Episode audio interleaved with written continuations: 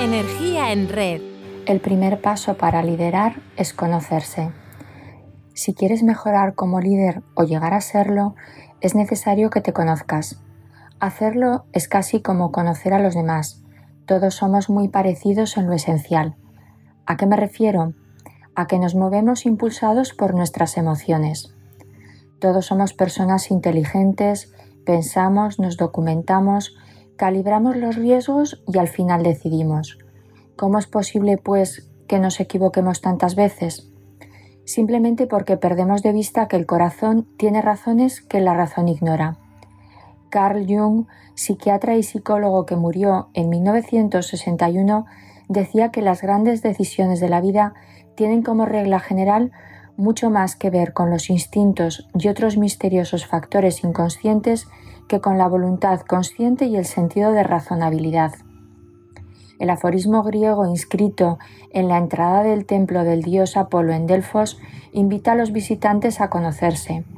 Platón lo pone en boca de Sócrates, cuando éste invitaba a un joven a conocerse como paso previo para conducirse en la vida y poder conducir a los demás. Hoy diríamos liderar.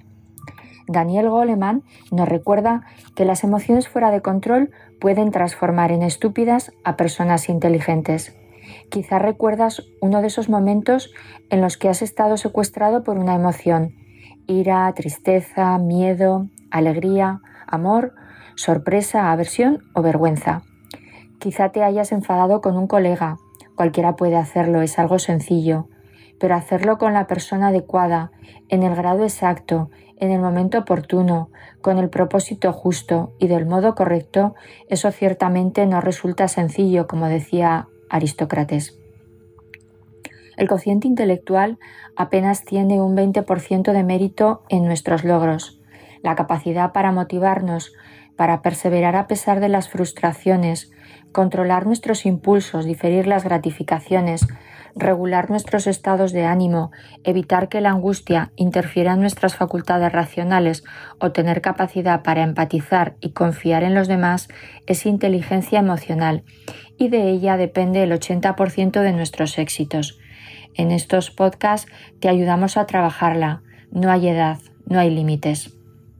La depositaria de esta inteligencia emocional es la amígala, un grupo de neuronas localizadas en los lóbulos temporales. Parte de ese kilo y pico de células y jugos neurales que forman nuestro cerebro. No hablamos de nada paranormal, hablamos de neurociencia. Antonio Damasio es un conocido neurocientífico que estudia la relación de las emociones y los sentimientos y las bases de estos en el cerebro así como el papel que juegan en el razonamiento correcto. Demostró que las personas que tienen deterioradas las conexiones entre la amígdala y el lóbulo frontal no tienen acceso a su aprendizaje emocional, lo han olvidado. A esa asombrosa ineptitud para calibrar el significado emocional de los acontecimientos la llamamos alexitimia, incapacidad para identificar nuestras emociones pero sin lesión cerebral, la ceguera afectiva está bastante extendida y se produce por fallos en el aprendizaje emocional que comenzamos desde que nacemos. Esa torpeza emocional provoca decisiones personales y laborales erráticas.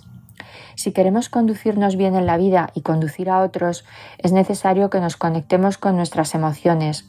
Podremos decir que somos personas inteligentes desde el punto de vista emocional cuando reconozcamos nuestros propios sentimientos y los de los demás y desarrollemos la capacidad de motivar y manejar adecuadamente las relaciones que sostenemos con nosotros mismos y con los demás.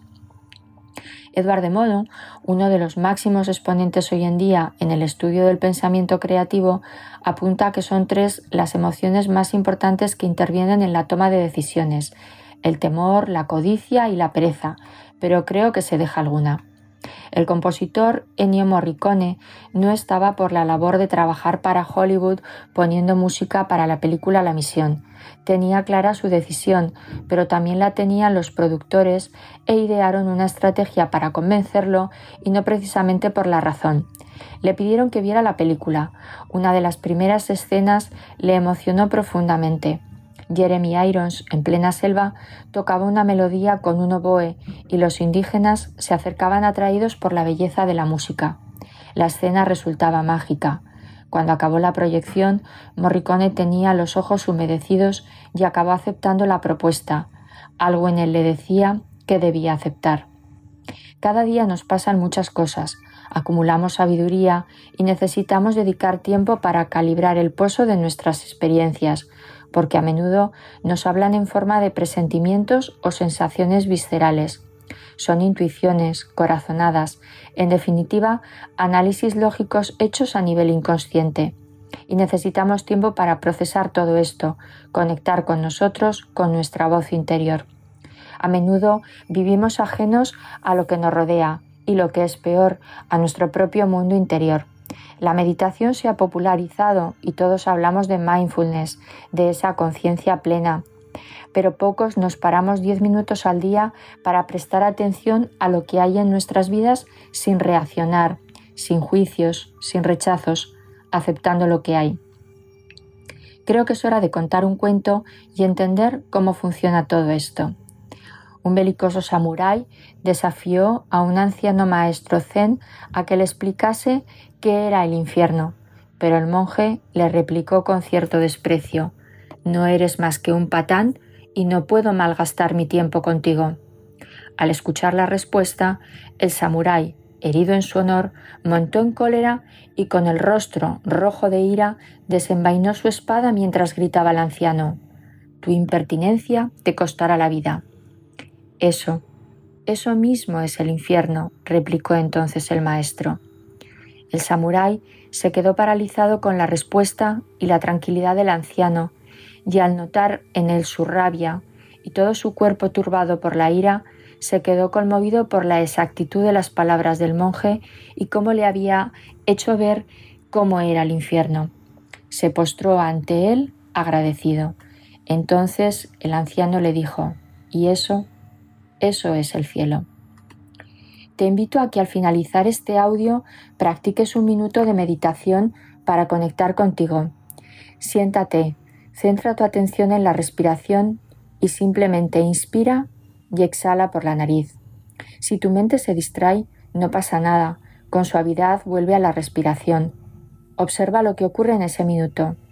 regresa tu atención una y otra vez a tu respiración no importa las veces que la mente huya del momento presente. La clave es traerla a él cada vez. Este es un comienzo para conocerte.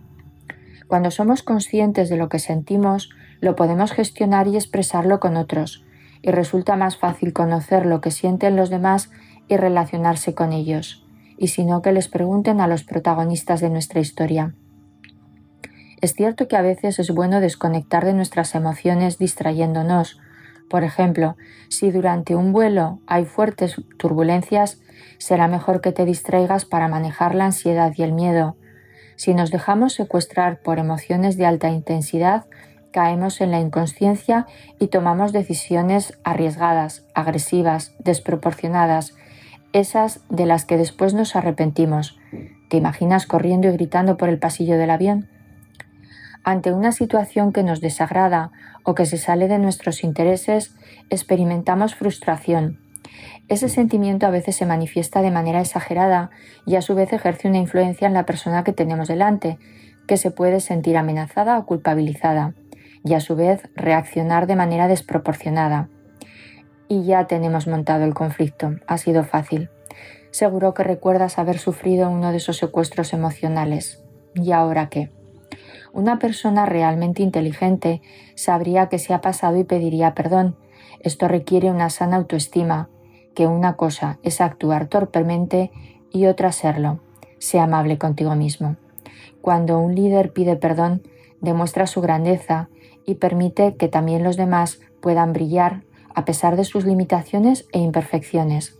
Bandura, principal exponente entre los teóricos del aprendizaje social, nos explica que la recompensa más poderosa para el ser humano es el refuerzo social, es decir, que otros nos aprueben.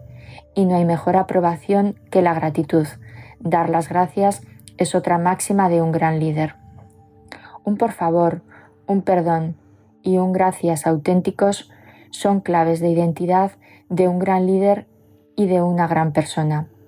Gracias por estar ahí y poner tu energía en red.